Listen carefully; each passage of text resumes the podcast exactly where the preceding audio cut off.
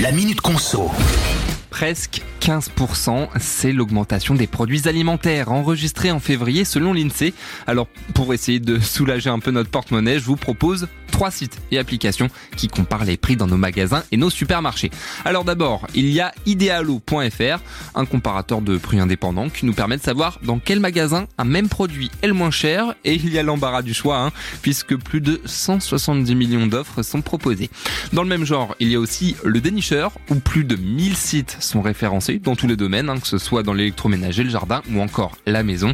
Et puis dernier comparateur de prix, celui-ci 100% français, l'appli Achat cher qu'on peut utiliser sur notre smartphone. Notre scanner de code barre nous permet de trouver le site qui propose le meilleur prix d'un produit et chose utile, une notification est mise en place pour nous alerter sur les baisses de certains produits. Maintenant, eh ben, c'est à vous de choisir.